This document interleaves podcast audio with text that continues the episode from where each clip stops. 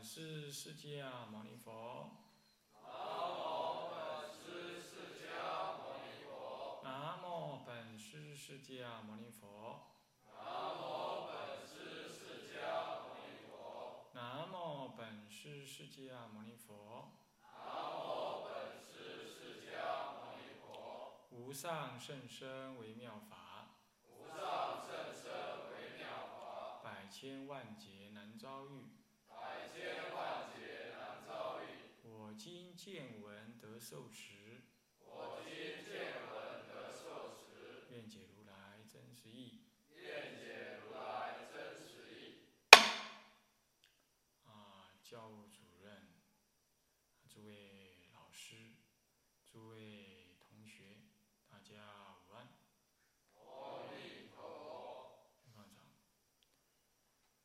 哦，我们现在上这个中国佛教史。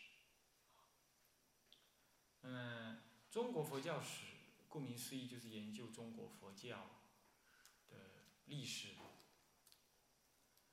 但是呢，到底出家人为什么，或者说我们修道人为什么要研究佛教史？啊，那么研究佛教史有什么意思没有？啊，它跟我们修行有关系吗？还是它只是一种知识？这个呢，啊，我们呢，啊，是有必要在开讲这门课之前呢，先跟大家呢有一个简单扼要的一个认识。那个所谓历史，佛教史就是佛教的历史。那么我们想要了解佛教的历史，呃，那是为什么？那就先看看说历史。一般我们从小学、国呃国中、高中，乃至甚至到大学，甚至还有人读特别的系啊、研究所，也要上到这个历史的课程啊。我们总感觉历史就是处理那些曾经已经曾经发生过了的事，对那些曾经发生过了的事，整理出一些结论，或者是说经验出来。或者呈现出一些曾经发生过的事的一些个事实出来。那么要了解这些事实或者得到这些结论，那是那是为了什么呢？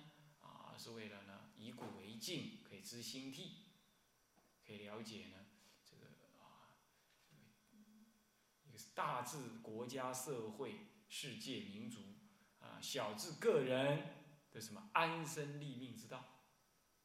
或者是说，呃，对过去的一番检讨，那么可以修正于当来。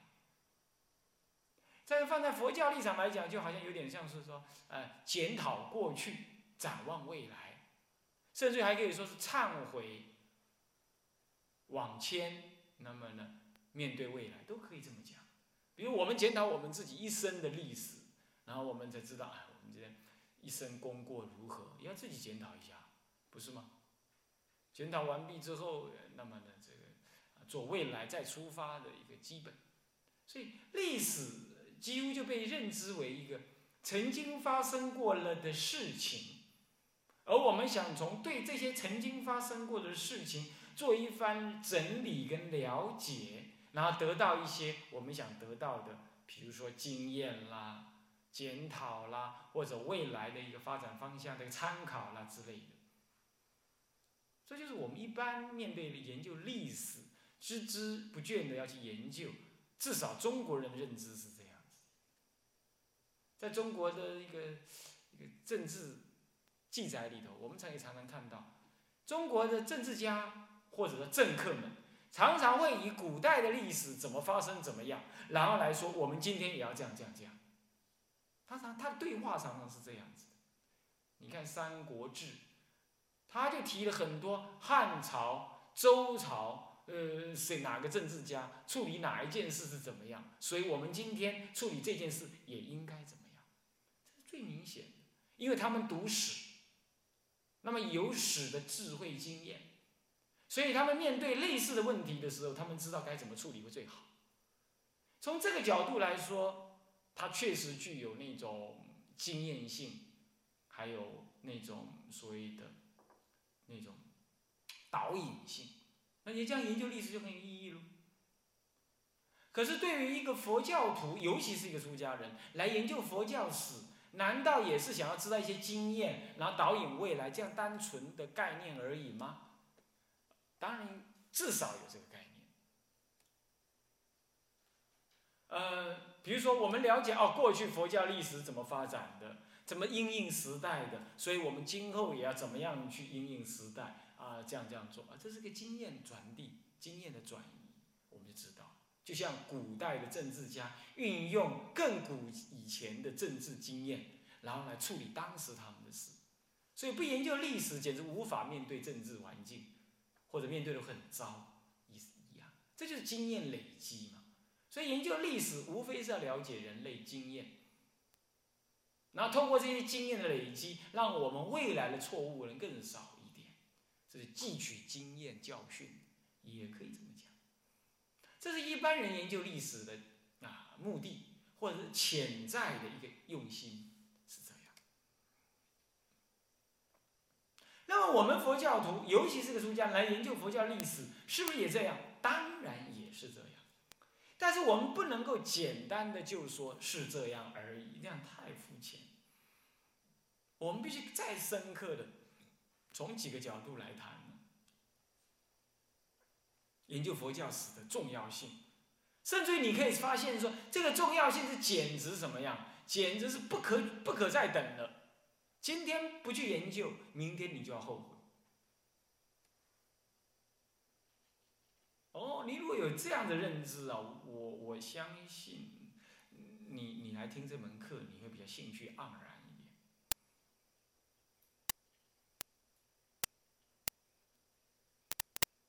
我们从几个角度来谈，首先就是从住持佛法的立场来说，所谓住持佛法，无非是标显佛法的正义，正义懂吗？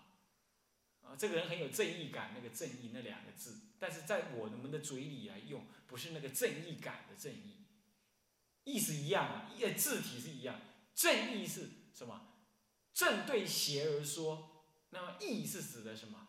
教义而言，所以说非邪的教义是正的教义，对邪而说正，也就立出正法床。简单讲是，立正法床，简单的做法就是现在好好去修行，开悟正果，那导引众生，对吧？那么弘法利生，传递到未来，是吧？但是你要知道。未来的人怎么能了解你做了些什么，或者古人我们现在人做了些什么？他怎么了解？他只从我们留下来的痕迹去了解。所以对未来人来说，我们正对未来人创造了他们的历史，我们在创造历史。历史是在曾经过发生过了的事，可以被整理理解而为我们今天所借鉴。那么对未来人来讲，我们发生过了的事，正是他们说的曾经发生过了的事，所以我们怎么发生事情，我们应该留下痕迹，让他们来得到经验传承。然后能够站在我们的肩上，看得更远，走得更远，看得更高，走得更远。这是就佛法住持上来说，我们有必要总理我们这一时代乃至这个时代之前还没有整理的佛教历史，我们把它解释清，我们把它弄清楚，然后传递给后代。我们必须这么做。我们今天来谈，呃，比如说。呃广清老和尚，呃呃呃，什么太虚大师、印光大师，甚至谈我们现在的，比如说大德啦，啊，比如说这个这个灿云老和尚，啊，道海老和尚，或哪些大德，我们可以很明白的谈，是吧？但是如果我们不谈，等到这些人都往生了，我们也往生了，嘿，你看剩下人怎么谈？没得谈，乱谈，只能猜。或者蛛丝马迹的透过我们的录音带呢，不完整的听到，是吧？比如说我解释说，我为什么被唱功赶出来，啊，当时是怎么样？那刚好未来的人呢，有那片 CD，而且还不能坏掉，那听到了，而且还必须烧成 CD 才可以，对不对？那他听到了，他们说，哦，当时有这么大德是谁呀？那这样教人的，他才有机会这样。但是如果我们今天愿意去研究历史，去留下历史，那就不同了。我们专门去访问现在还活着的大德，看他的一生修行、教育理念、对佛法的认知。比如说这一期的《生前杂志》，就有人引述了当时我们访问广化老和尚的访问稿，引问引引用了这个。而当时我们做这份访问稿的时候，我们就是写下来了，还去给他过目，给他老人家过目。换句话说，这个访问稿的内容绝对是广化老和尚亲口的意思。那后来人经过这样子的整理之后，他会知道广化老和尚真正想了些什么，对吧？那我们就尽到了替广化老和尚留下的历史的的的责任。所以研究佛教历史，事实上是有传承经验的这种住持佛法、住持传承佛教经验、住持佛法的这种这种意涵。其次，我们并不是把事情流传下来而已，我们还要对事情的是非对错，我们透过一个宗教家来给予什么正视，来给予爬书，来给予评判。这就是孔老夫子说的“述而不作”。著春秋是述而不作，借由古人的政治理念来评论当时的政治环境，也表彰了孔先生、孔老先生他的政治理想，评论了当时的政治的对错。那给后来的人呢，起码有个标准。这就是树立佛法的正义的意思。你要知道啊，今天你要不做这个事。三百年后的人呢，他看待台湾今天的佛教，他会看到什么？他看到有一些道场在流通 CD、印书，呃，印他的杂志，弘扬他们的什么佛教，怎么那个这个的。然而我们今天来看，那根本就不一定合法，不一定如法。他用错误的事情去做这种事，错误的心态跟不正当的手段做出那种效果来，看起来好看，不是佛法的价值，或者不是佛法的根本价值。但是如果最后三百年来，你不留下任何东西，然后他们留下一大堆一坨拉古的那些那些 CD 唱 CD 光碟片啦什么什么的。三百年后，请问他们要研究谁的历史？他们就看到那些东西，那他们就下定论。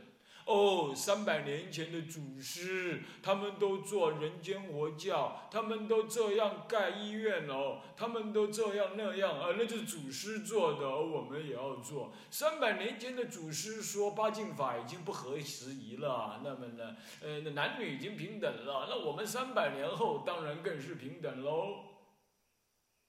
没有人讲道，就让那些人的话就流传下来。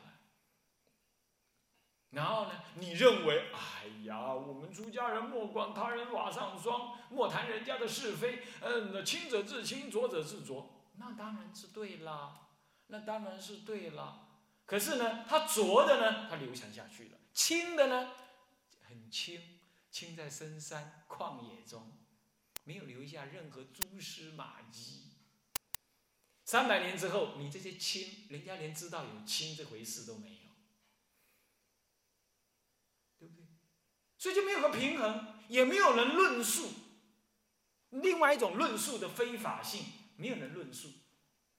然后人家人后来人怎么研究，他就有两种情形。第一种，哎，人家那个时候就是说这样这样是对的嘛，呃，这个佛法是可以改的，戒律也可以改的嘛，啊，嗯，那个戒律既然可以改，因为三百年前就有人这么干。我们说不能改的人，没有留下历史的见证，没有留下历史的说明。好那他们会以为三百年前台湾佛教是统一一个口径，说戒律可以改，他就这样认为，因为没有看到反面的意见这第一种。第二种是什么呢？第二种是三百年后也有政治正见的人，他研究的佛法的经藏经，藏经还没坏的话，你看不对呀，这不能改啊，他就骂三百年前的今天的台湾说，三百年前根本就没有好出家人，为什么？因为大家都在谈那个戒律可以改啊，没有反面意见啊，所以结论是三百年前的佛教是很衰败的，是没有正义的，他还会做出这种结论来，然后他们就会很伤心，很孤独。我们今天不伤心不孤独，因为我们放眼看去，还有像灿公啊、海公啊、广清老和尚啊、广化律师啊这种人很亲近，对不对？搞不好你们当中很多都还看过他、摸过他，是吧？然后呢，我们也看到偶遇大师留下了文章，这么多的文章，是不是这样？我们也看到了印光大师留下了他的著作，是吧？所以我们不会觉得太孤独。我们在历史的洪流当中，我们看到滔滔红尘，有人在那边做非法的事情，我们很清楚说那是非法，因为祖师没教我们这样，因为祖师我们都知道他在教什么，教我们什么，他传承我给我们很近，我们不会觉得孤独。但是如果我们这一代我们却不留下来一些些给人家，那怎么办？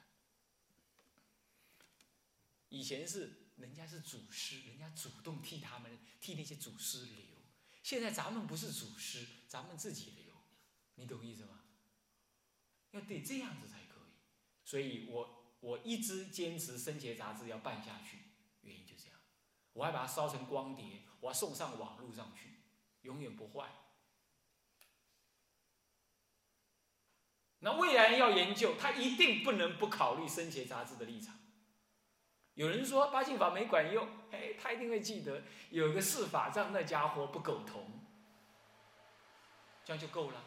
我就可以平衡了，对不对？有识之士他会知道，三百年前是有正当的声音在那里保留着的，他不会觉得啊，三百年来没有一个像样出家人，人家在说发八敬法可以废除，一点点异声也没有。你就三百年后的子孙，徒子徒孙徒徒孙，那个时候我们境界法师的牌位已经放在那生锈了。那那里啊，定理那个呃，这个净律寺第二代开山祖师上某下某，他就坐在那给人家顶礼那什么也没留下，就留下那个牌位而已，是不是这样的？那就很糗了。最好留下文章著述正义，那那这样的未来的子孙们呢？啊，就哦，这是我们的家风。这是佛法的传正义的传承，这是研究佛教历史，乃至于你自己就要把佛教历史弄清楚，传递给下任的人。你要做这种春秋之笔。三百年来，没有一本佛教通史来管来反省这三百年来的佛教，没有，没有人做这工作。应该说四百年，偶益大师以来就没有了。偶一大师之前其实也没有，可以这么讲了，五六百年来真的都没有，真的太混了，不可以，真一片空白啊，一片空白。好，这是一种。那么第二种呢？这助词方面说，再来呢？第三个方面是什么呢？就是。研究佛教历史，能够扩张、深化、完整的，让我们对教理的认知更清楚。我们一般了解教理，就是很平面的了解，从祖师大德的言论或者经经还勉强哦，尤其是祖师大德他的传记、他的言论、他的思想这样来研究理解。可是你要知道。乃至像佛，乃至像佛，他都怎么样？他都会随应时代的不同而立相应于那个时代的佛法的一个实践方式。比如说佛陀大衣啦、直播啦、治重罪的时候，以当时怎么样？当时偷盗，比如说通盗，偷盗罪呢？当时偷这个多少钱就是犯死罪。好了，那么他呢，他老人家也就是说，好，我的比丘呢，也跟世俗一样，偷了多少钱也犯这个第一重罪，杀头，不是杀那个肉体的头，是杀慧命的头。很显然，佛陀运用当时时代的环境来治那个戒。当然，我们并不能因为这样说啊，那这样戒律环境不同了，戒律跟着变，不可以这样推论的。这是我们的佛教史观跟一般社会史学者不同，颠倒汉不同。我们是认知说，哦，佛陀利用当时那个时代作为自戒的诱缘与因缘，但是不是作为立戒的根本。所以，虽然世间的因缘已经消失。但是那个结果还必须保留，这就好像说，这就好像说，一颗种子最后长成一棵大苹果树，那你不能够说苹果树，呃，这个这个这个这个这个这个这个重要啊，呃，怎么样子啊？已经苹果树是一个新的环境了，那所以当时的那个什么，呃，当时的那那两片苹苹果的果仁呐，两叶那个蛋白质的那个两叶啊，啊，种子的两叶啊。呃是已经不一样了，已经没有了。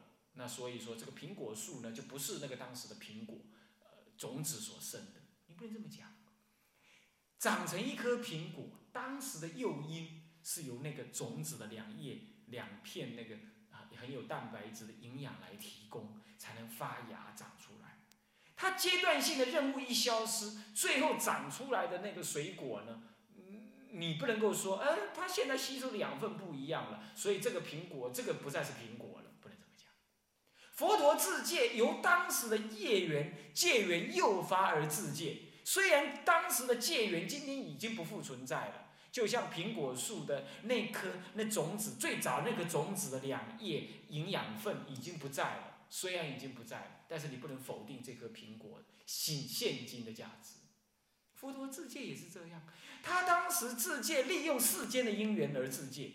虽然世间因缘已经变了，但是这个戒的种、戒的戒的树已经长成这么大一一棵的时候，你不能够因为因缘不同而改变这棵树的价值，不可以的。而不而否定这棵树的价值是不可以。因缘诱发完毕，责任性的功能一结束之后，它剩下它的果就一直存在在。自戒的因缘，当时借用世俗的那个因缘而自戒。今天这个果一产生，自戒的结果一产生，它就独立于那个因缘之外而存在。因为佛陀自戒的目的是要利益众生的，而利益众生的因缘只要存在着的，虽然自戒的缘已经变了，但是利益的果还在哪里？你要知道，是不是？就好像苹果树已经长成这个大苹果，当时造成苹果树那个小种子已经不在了。可是那个种苹果的在一直生种种的苹果粒，那个呃的的的的的效益呢，它就一直存在在那。哎，你有人说，哎，为什么要过午不食？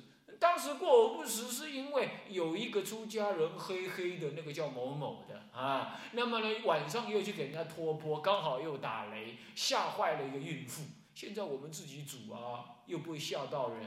当时为了怕吓到人才晚上不吃，现在我们根本怎么吃都不会吓到人嘛，那当然晚上可以吃。你看这就是这种谬论，荒谬的历史观，看到了没有？所以我们不能随顺世间人这种讲法。这我在读大学的时候，我亲自听一个出家人讲这种话。我读大学的时候，我根本还没出家，我就知道这是谬论，我就知道那个师傅在讲谬论。那个师傅到现在还在讲这种话，他到现在还在讲这种话。他骂人的话呢，十几年前骂人的话，到今天还没有翻新。你看，没长进。他完全用世俗的历史史观来看待佛法，对不对？所以佛教的历史研究直接就牵涉到你对佛法的认知。刚刚讲的是史观的方的不同。接着再讲，佛再用那个例子再去衍生。佛陀当时世界显然也受了当时环境的影响。虽然我们的历史史观并不认为这有有妨碍佛教的根本意义，但是终究他是受到历史的影响，对不对？是不是？当时的环境影响，对吧？是不是这样子？好了，那佛陀都会受到当时环境的影响，而展现出不同的利益众生的方法。请问祖师会不会？会不会？他的思想，他施教的方法，当然也会。最有名的就是印光大师。今天太多人拿着印光大师的文钞来叫人家，哎呀，你念佛啊，这是千经万论让他人去悟，千经万论让他人悟。那么呢，你就单提一句佛号就好。你要知道，这固然是红印光大师说的，但是那个说法他在什么情况底下说？他在战乱平仍的民国初年，人民人命在旦夕之间，然后他说的对象大部分是什么？在家人。即使有少分的出家人，那个出家人也是感觉给他的感觉就是修行没有很好的环境，再不然就是很忙碌，再不就是什么样，再不就是他的教理不一定很能够通透，所以他就说，如果你教理不能通透，你参禅也不行，那么你现在在这个时代底下，你乃至要安住道场也不容易了，你要好好的念佛。印光大师在的时候，他看过住丛林。他说：“我一辈子不做丛林的方丈，为什么？他认为丛林的方丈根本就要做小皇帝、土皇帝。在他认知底下，丛林里头有很多恶法，他认为那个是不好的。